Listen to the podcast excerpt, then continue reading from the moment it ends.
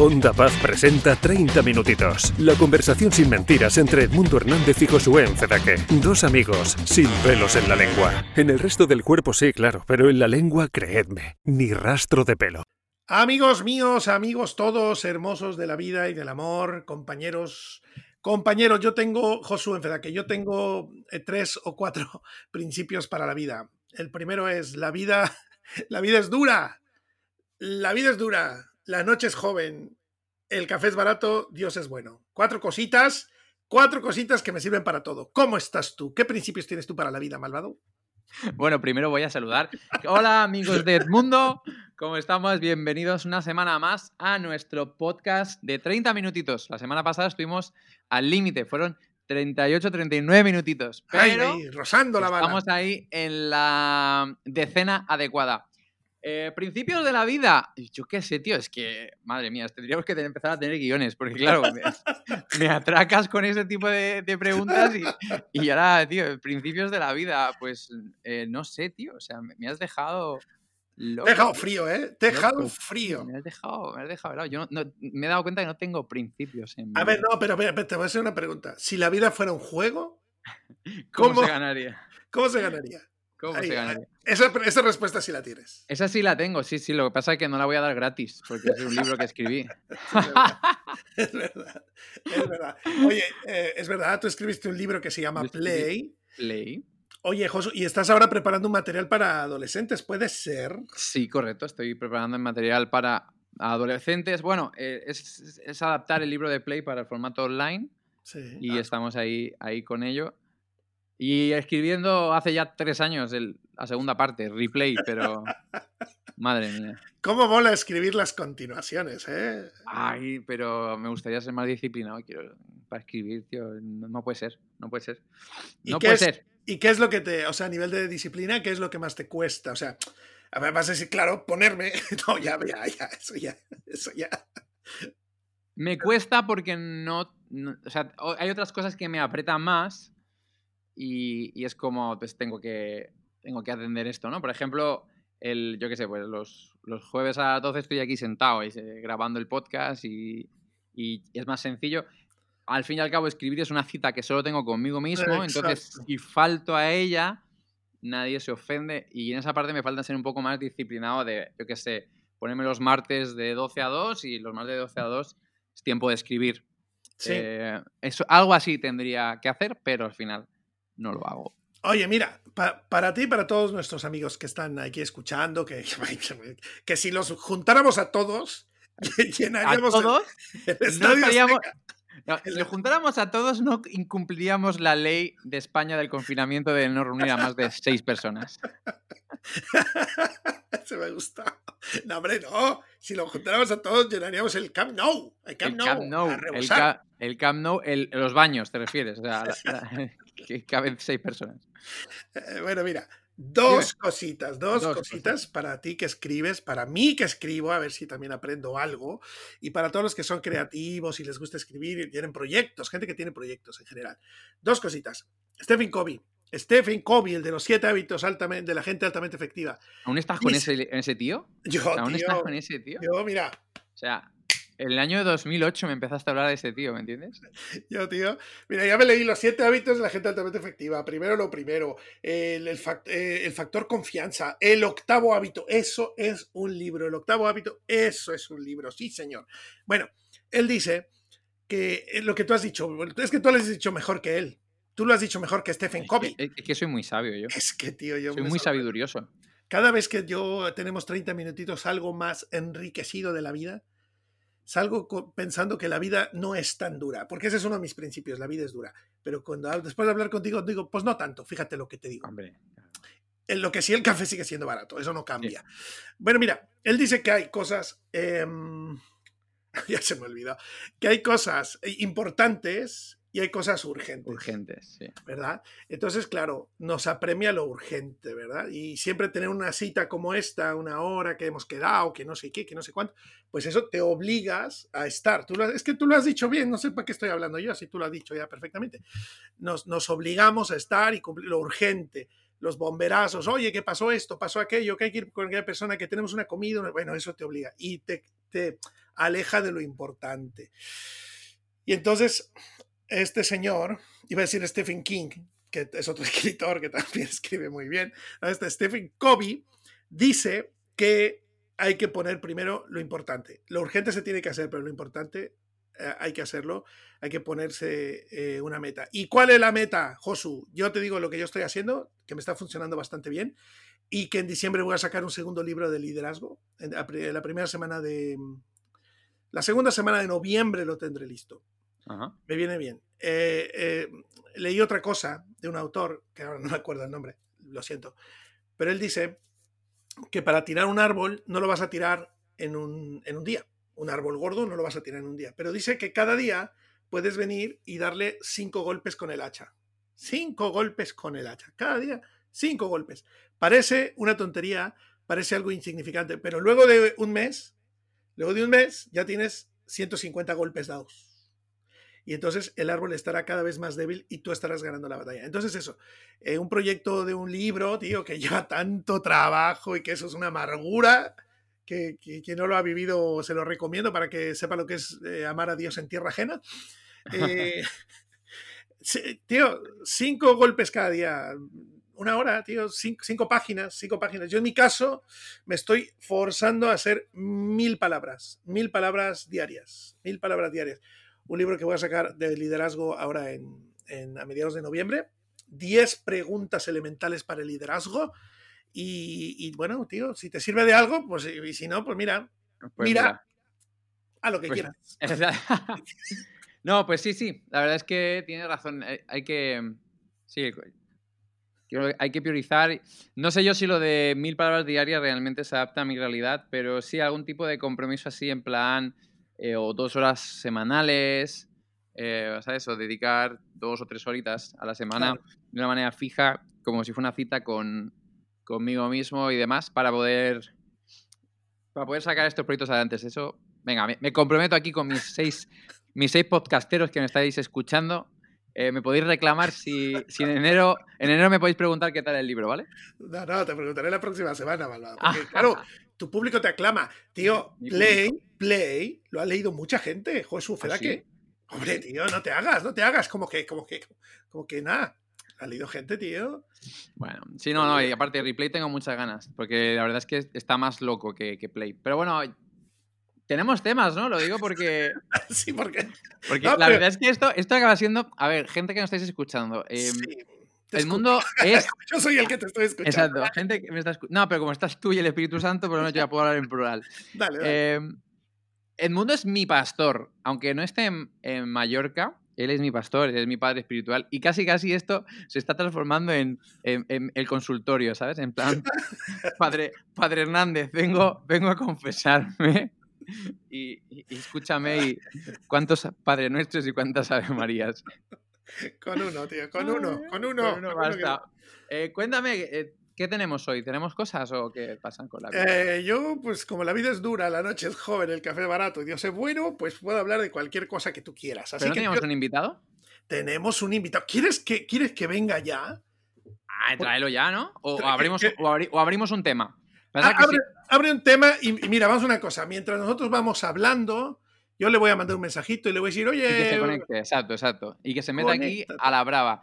Yo no tengo ni idea de quién estamos hablando, gente, ¿eh? yo os aviso. ¿eh? Yo, este programa es de sorpresa en sorpresa. Cada uno se prepara sus cosas, pero el otro no tiene ni idea de lo que ha preparado el otro. Exacto. Eh, mira, el mundo, traigo un tema de rabiosa actualidad, rabiosísima actualidad, o sea, algo que ha pasado esta semana. ¿Qué me estás contando? Esta semana, un compatriota mío la ha vuelto a liar pardísima. ¡Oh, qué grande tu compatriota! ¡Qué grande! Compatriota, qué, qué genio, tiene unas pelotas enormes. No, no, no son tan grandes, no.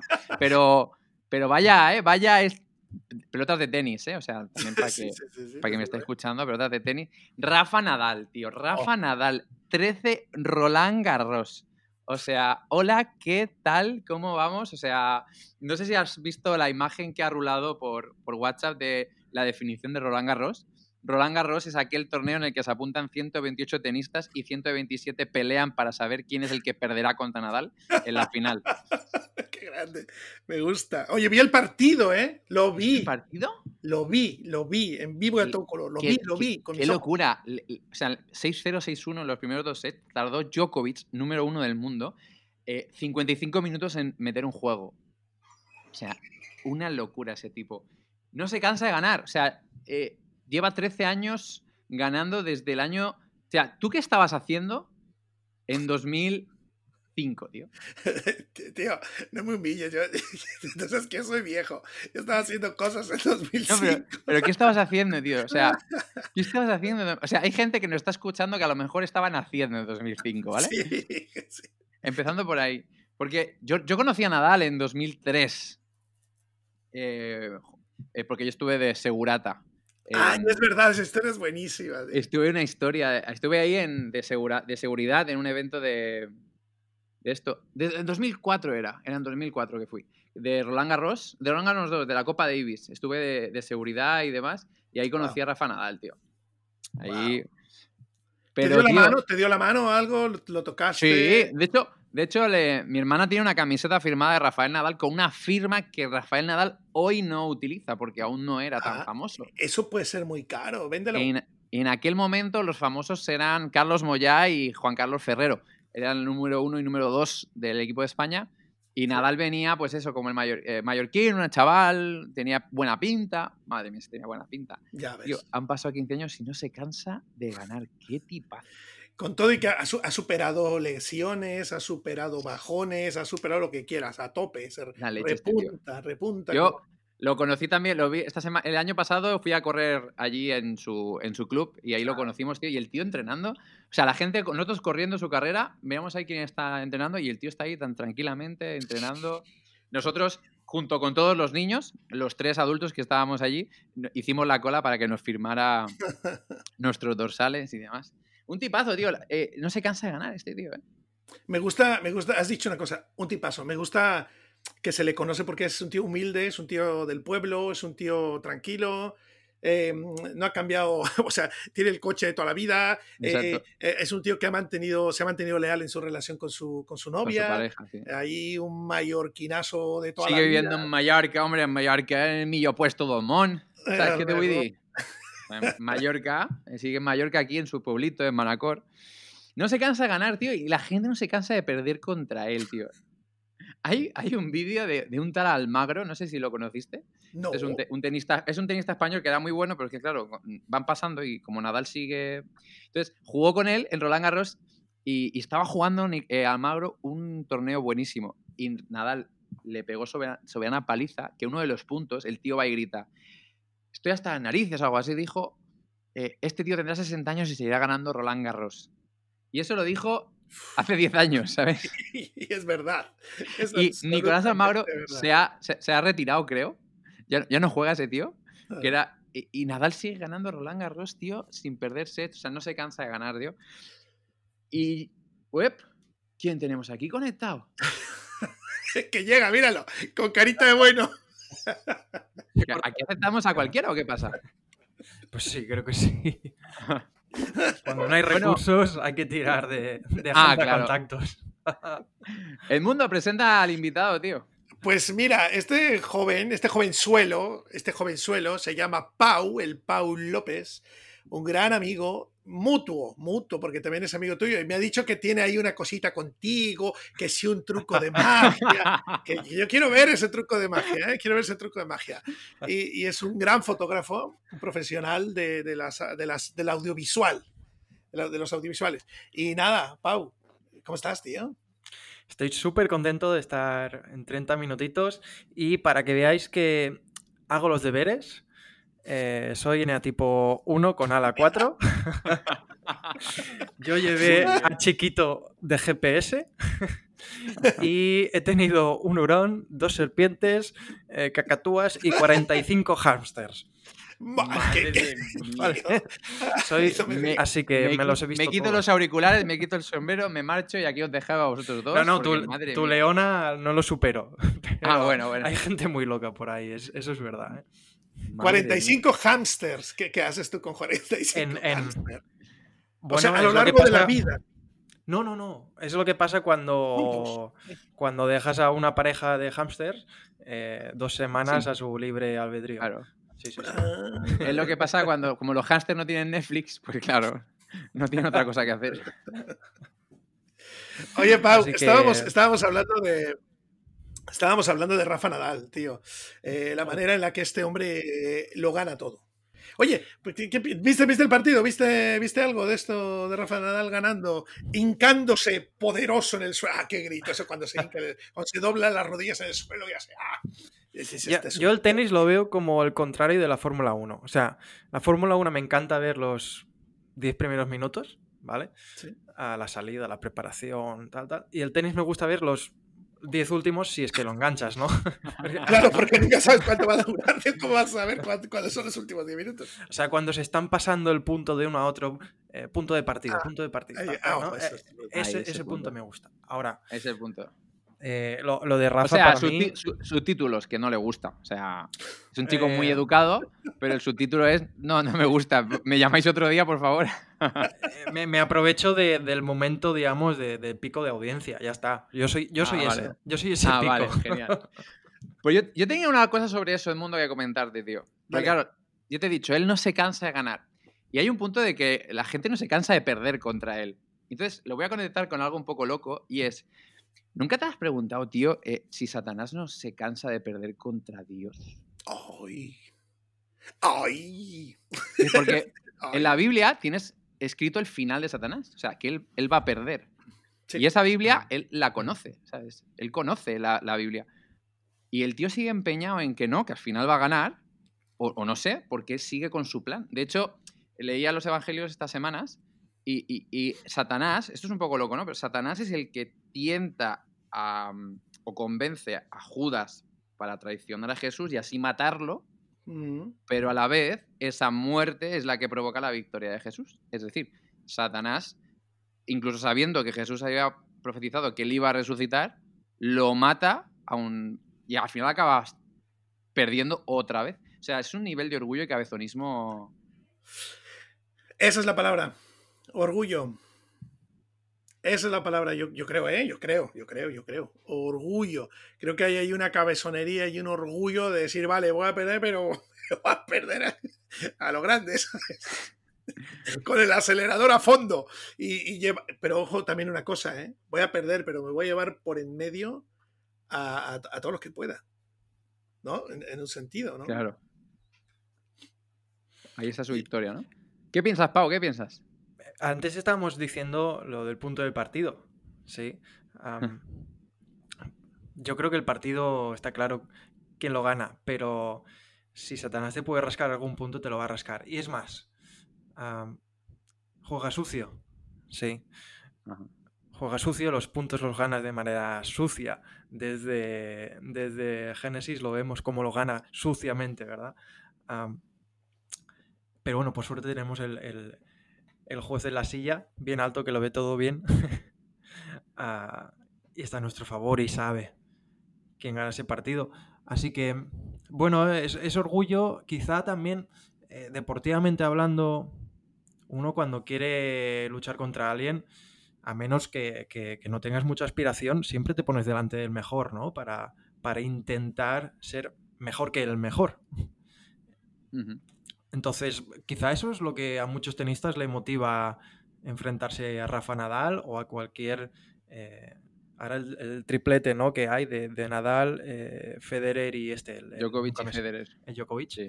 Ah, que se, se ve que se han juntado los tres mejores tenistas de la historia, dicen, a la vez en, las dos mismas décadas, ¿no? Pues yo si fuese tenista me encantaría eh, que, que me tirase una pelota y verla pasar, aunque fuese, ¿no? Ahí, ahí ese Me punto de, querer, claro, de perder, de perder, de a mí me ha ganado tal, ¿no? Ah, pero no nos olvidemos que juega sucio también. Sí, sí.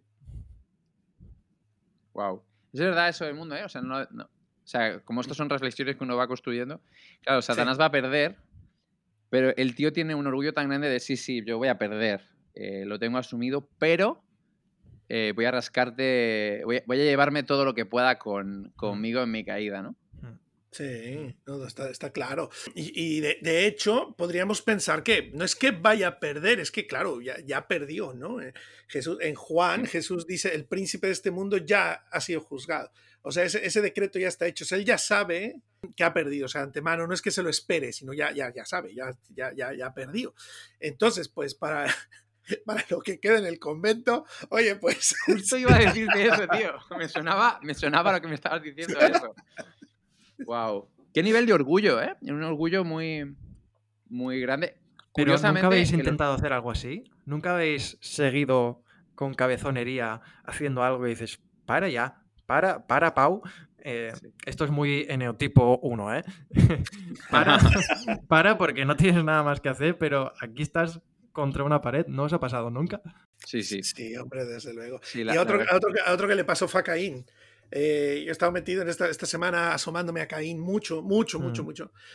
Y veo un Caín que, que está marcado en, en, en, la frente, ha matado a su hermano y Dios le dice que va a andar errante, que la tierra no le va a dar su fruto. O sea, el tío ya perdió, ¿sabes? Ya perdió, pero se encabezona y Dios le dice, vas a andar errante, pues bien errante. Y ahí en su andar errante eh, se casa, tiene un hijo, construye una ciudad, el nombre de su hijo, eh, genera su propio, su propio universo paralelo, pero nunca Ajá. vuelve, nunca vuelve no. para pedir perdón, nunca vuelve nunca para vuelve. reconciliarse. Él, él sigue encabezonado, sigue emberrinchado me gusta la versión de Message porque cuando Dios habla con él, en, en la versión 60 que usamos, le, le, dice, ¿por qué estás enfadado? ¿Por qué has demudado tu rostro para mal? Pero la versión de Message dice, ¿por qué este berrinche? ¿Por qué estás todo enfurruñado? Y entonces eso no lo deja volver, no, no lo deja volver. No. Entonces yo creo que así como como nosotros también en nuestro orgullo. Oye, no, no, estará bien que, que tenemos que aprender a, a perder. Bueno, por, por traérnoslo a nuestro, a nuestro terreno. O sea, sí, yo, yo, estoy de acuerdo. Yo creo que el tema del orgullo. Yo, por ejemplo, esta semana, eh, aparte, da un poco de rabia porque. O sea, yo también soy bastante analítico y soy bastante racional. Entonces, esta semana estaba discutiendo con mi esposa y yo sabía que ya no tenía razón. O sea, yo sabía que la conversación ya había llegado a un punto en el ahí voy, para. Ahí voy. ¿Sabes? Ese pero, punto. pero fui tan, fui tan tonto que hasta la mañana siguiente no reconocí el error, tío. O sea. y me acabas de hacer siguiente... recordar que, que, ayer estaba teniendo una conversación con un gran amigo que, que, lo compartimos los tres y que me decía, es que no entiendo por qué no dejo de discutir con mi mujer cuando ya veo que no tengo razón. Y le digo, pues sí, pues estoy equivocado, eh, perdóname, ¿no? Esas palabras tan, tan sencillas y tan complicadas de decir. Y, y llegamos a la reflexión de, ostras, pero si es la mejor persona a quien le puedes decir, perdóname, eh, me he equivocado, no volverá a ocurrir, no, lo siento mucho. Ah, porque vas a ver el abrazo mmm, o inmediato o, o, muy, muy, muy cerca. Y siempre vas a tener un hombro, siempre vas a tener esa persona que te escucha. Si, si no es nuestra mujer quien nos perdona, que Dios claro. nos pide confesado, chicos. Pues yo, yo, me encontraba, yo me encontraba ahí y te prometo que hubo un momento en el que yo pensaba, tío, pide perdón. Y me contestaba, no quiero. Tú mismo, no tú quiero. mismo. Yo mismo, o sea, tenía, o sea, yo estaba, yo estaba discutiendo en multitarea, discutiendo con mi esposa, pero discutiendo conmigo. Y, y en el fondo al día siguiente te da rabia ser tan orgulloso de, oye, pide perdón y ya, tío, ya, ¿qué haces, tío? ¿Qué haces estirando, estirando esto, ¿sabes? Eh, decía el Jesse Hansen, el armadillo, Ajá, decía que que los conflictos vienen cuando prefieres tener la razón a conservar la relación, ¿sabes? O sea, ah, qué buena. Y, mm. y sí, tío, creo que a veces esa naturaleza caída que tenemos y arrastramos desde Génesis eh, nos hace ser un poquito tan tontos como Satanás en el sentido de el orgullo de hundirme con el barco y no ser capaz de asumir que, que este barco me hundo y que simplemente en Jesús tengo un, un barco un barco mejor, pero a veces preferimos hundirnos con nuestro barco que pedir perdón o reconocer que mi barco hace aguas. Totalmente. Um, oye, ¿sabéis quién es Giovanni Papini? ¿Quién fue Giovanni Papini? ¿Os suena de algo? Ni idea. Vale. Giovanni, Giovanni Papini. Me voy a meter en un, en un fregado, ¿eh? a ver a cómo ver. salimos. Bueno. Era un escritor y se le ocurrió una idea y escribió un libro de esa idea. El libro es de los libros más creativos que podáis ver porque eh, de un lado se llama La historia de Cristo y lo giras así y del otro lado tiene otra portada y se llama El Diablo. Directamente. O sea, por un lado es la historia de Cristo y por otro lado es el diablo. La parte del no me diablo. La en esta, es, es, increíble, tío. La tesis de la parte del diablo es que los creyentes somos llamados a amar a nuestros enemigos, Ajá. que por lo tanto el, el llamado, agárrate, ya te dije, el llamado es a amar y a perdonar a nuestro enemigo Satanás. Principal. Ajá. Sí, sí. Y entonces él dice que en base a ese perdón, él eh, reaccionará, recapacitará y volverá para ser redimido. Wow. es una, una locura, ¿verdad? Una locura. De. Eh, bueno, esto no lo digo yo, Giovanni Papini, buscadlo, es un, es un libro así, un tocho, pero es muy fácil de leer y aparte es un libro, la parte historia de Cristo, una, una maravilla. Pero la parte del diablo tiene esa tesis. Sin embargo, eh, claro, quienes eh, más o menos hemos visto la película o el tráiler ¿no? en, la, en la Biblia, ya sabemos que este señor no se va a arrepentir, que ese señor tiene más orgullo eh, que cualquier otra cosa, ¿no? Es decir, ahí no hay vuelta atrás, ahí este está construyendo su imperio, su ciudad y va a aguantar hasta que hasta que esto acabe. Pues ya sabemos cuando somos orgullosos quién. Bueno, la Biblia dice Dios da gracia a los humildes y se señor. resiste al orgulloso, ¿no? Mm. Sí, sí, sí, sí, sí, señor. verdad, ¿eh? Perdón, ¿no, no os ha pasado que cuando conseguís amar a una persona con la que la habíais odiado, os sentís mm, plenos? O sea, vamos a intentar diferenciar ¿no? lo- los tipos de amor, pero ese amor que consigues darle a una persona que te ha ofendido y tú vences a, a- a la piedra que te carga en tu espalda eso, ah, creo que ahí es cuando experimentamos ese amor del que habla Edmundo. Porque Ajá. lo- el resto, si no, ¿qué, qué es? Es fácil, ¿no? Es amar a quien tienes atracción, es amar a, a Dios como padre, eh, es amar a, un familiar, pero la experiencia, el punto al que te lleva amar a alguien que no se lo merece, vamos a decirlo así rápido, que bajo tu juicio no se lo merece porque te ha ofendido um, o porque X razón que tú puedas tener, esa satisfacción y ojo, que este amor no lo hagas para conseguir satisfacción, ¿eh? creo que es el fruto, no es el objetivo. claro, Yo creo que lo he experimentado tan pocas veces, lo he tocado tan pocas veces en mi vida esto con los dedos que, que me caló profundísimamente, ¿no? Es que al final, mira, la palabra perdón viene de perdonare, es algo que se da, es algo que, es- que- que se otorga. Pero tú das, tú das el perdón, pero también el momento en el que tú das el perdón, también te estás dando libertad a ti, tío, porque, porque realmente al tener, eh, al no perdonar, el que está encarcelado eres tú, no la otra persona. La otra persona va a su bola, tío, propios Quizá ni lo sabe, ¿no?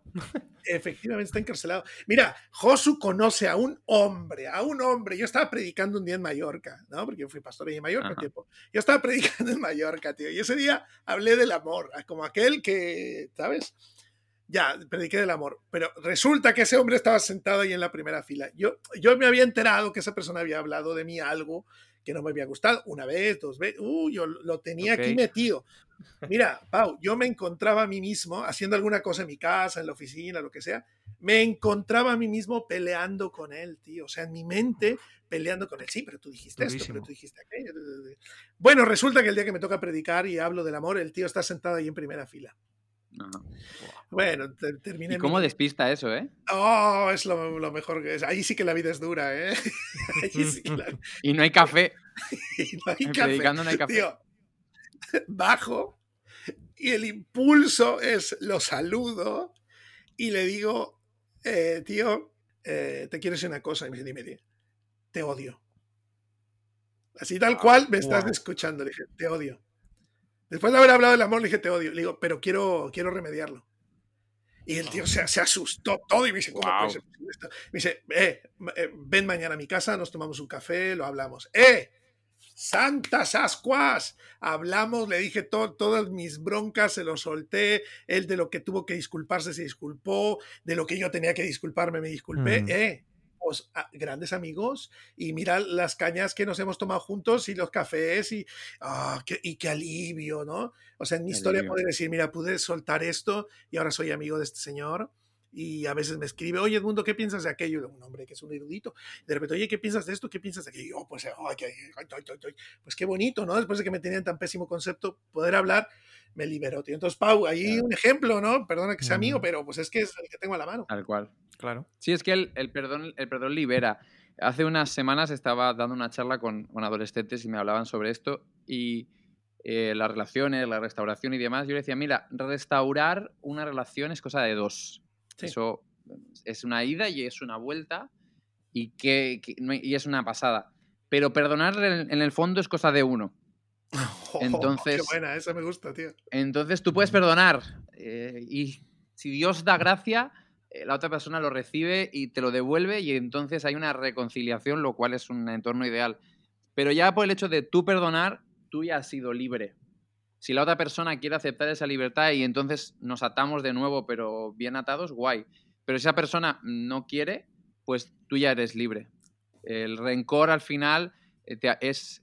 Lo leía una vez, ¿no? Esto es muy, muy de Twitter. El, el- el odio es aquello que te tomas tú pensando que va a matar al otro, pero te acaba matando a ti. Oh, Mm, qué bueno. Es el veneno que te tomas tú para matar a- pensando que va a matar a otro. Entonces, Mm. el- esa es la clave, tío. El quitar. Pero claro, con el orgullo, el orgullo al final enturbia eh, todo esto. Todo esto está súper enturbiado por el orgullo, por el querer tener la razón, por el no querer humillarnos, por el no querer mostrarnos vulnerables. Al final, el orgullo, yo no sé cómo decir, enturbia todo esto, todo esto, ¿no? Totalmente. Totalmente. Mira, siempre me he preguntado qué hubiera pasado si Adán y Eva, cuando Dios le cuestiona a Adán, y dice, ¿qué has hecho? ¿Quién te- ¿Qué has hecho? ¿Quién te enseñó que estabas desnudo? Desgraciador. ¿Sabes? Entonces, yo no sé, ¿qué hubiera pasado? Evidentemente es una, es una utopía. Esto hubiera pasado porque también la Biblia está escrita para que sepamos cómo somos, ¿no? Es una revelación de Dios, pero también del hombre. Revela cómo somos y quiénes somos. O sea, imposible esa respuesta que te voy a comentar. ¿Qué, qué hubiera pasado si Adán, ese primer hombre, hubiera dicho, oye, eh, pf, me equivoqué? O sea, me dijiste una cosa, hice otra y me equivoqué. Me equivoqué. Ya, pero ¿qui- ¿quién te enseñó? No, no, no es quién me enseñó, es que yo sabía lo que tenía que hacer y no lo hice. O sea, me, me hubiera podido plantar y no me planté. No es culpa de nadie. eh, eh, lo, hice Tal yo. cual. Perdóname, lo, lo siento. O sea, tío, Tal cual, es que todos son excusas. Todo Génesis, eh, a partir de ahí son excusas. No, no, yo no, fue la mujer. La mujer dice, no, no, no, fue la serpiente. La serpiente dice, no, no, no, mira a otro lado. No había nadie más. Entonces dijo, sí, sí, sí, yo, sí, yo. ¿Sabes? Eh, Es que es brutal, tío. Yo, por ejemplo, en eso, no sé si os pasa, porque a veces no sé si es mi carácter o, o- o es un problema de todos. yo Yo, creo que es solo tuyo. No, no sé qué vas a decir, pero yo creo que es tuyo. yo, tío, tengo una facilidad pasmosa para nunca tener la culpa. O sea, es brutal. O sea, tengo que disciplinarme porque en cuanto algo malo pasa, es como que le echo la culpa a todo. Soy un aspersor, ¿sabes? Es como... Y tengo Pero que... si eres víctima, ¿no? Claro, siempre, siempre, claro, claro. Tal cual. Entonces, me da mucha rabia esa parte de mi carácter y, y- y me la tengo que. Y me, me tengo que autodisciplinar para frenarlo porque si no, todo el día la culpa es del otro. Es como. Soy un aspersor, tío. No sé si os pasa a vosotros o, o- o a lo mejor tiene que ver con mi carácter, no lo sé. Pero No, me da mucha rabia eso de Adán y me pasa constantemente, tío. Pasa, pasa, pasa. Oh, sí. Hombre, a mí, ya que tocasteis el tema de las esposas, a mí me pasa con mi mujer. O sea, siempre, siempre voy a intentar voltearle la tortilla. Y eso tendría que ser como lo de Giovanni Papini. Ya sé que eso no voy a poder ganar nunca. Eso está perdido ya desde el principio. Pero, pero me pasa, ¿no? Siempre quiero. Y, y ya llega un momento en el que decir, ya tengo que decir, no, no, ya está, ya está. Para, para. Y sí, sí, sí, sí, sí, tienes razón, ya está. Lo siento. Benditas esposas. Por suerte, no Oh. nos, no- por suerte no nos van a escuchar. Ah, sí, que- mi mujer, mi mujer no escucha el podcast, no sé la, la tuya, Edmundo. Sí, yo tengo que cuidarme mucho. De hecho, esta, esta parte creo que la voy a editar, porque igual estoy dando la razón así a lo grande. Y Exacto. Y te lo va, te lo, te lo va a dar. Mira, me dado la razón delante de esas ocho personas. todo el Camp Nou lo sabe ahora. Bueno, guapos, que no Pau, se os olvide. Pau, gracias por venir, Pau. Ha sido una sorpresa y espero que hayas disfrutado. Claro que sí. Y bueno, ya veo que tú eres uno de nuestros seis podcasteros que nos sigue porque por lo menos ha mencionado capítulos anteriores. Eso ya Eso es, eso es un orgullo, eso es grandísimo. Oye, ¿cuál es el truco de magia que tenéis pendiente? No, una vez le hice un truco de magia bastante sencillo y, y la verdad es que eh, por lo visto lo hice bien y desde entonces sigue pensando que cómo, cómo lo hice. Entonces, Y lo malo es que cada vez que nos vemos me lo hace y me lo trago entero. Y me explica, esto es lo peor, me explica dónde está el truco y se me olvida. Así que Ay. me, me tiene atado, me tiene atado. Le, le tengo atado. Vale, oye, no sé si sea muy difícil como para que lo hagas, o si no lo haces. No, no, ahora mismo no. No, me falta- trecho, me falta trecho. Vale, me vale. falta el atrecho y demás. Excelente. Vale, pues nada, eh, chicos, Nos vemos Gracias. la semana que viene, ¿no? nos En 30 vemos la semana que viene. Pau, muchas gracias por venir. Nos y que no se os olvide que Dios es bueno, la vida es dura, la noche es joven y el café. Y el café, barato. barato. Eso. Ahora, yo me voy a buscar mi, mis cuatro principios para la semana que viene. A ver, a ver, bien. a ver qué se me ocurre. Muy bien, muy bien. Y si Venga, no un gusta, abrazo, pues chicos. búscate Exacto. Estos son mis principios. Y si no te gusta, otros, tengo otros. tengo otros. Au, hasta luego. Adeu. Onda Paz presenta 30 minutitos. La conversación sin mentiras entre Edmundo Hernández y Josué Encedaque. Dos amigos sin pelos en la lengua. En el resto del cuerpo sí, claro, pero en la lengua, creedme, ni rastro de pelo.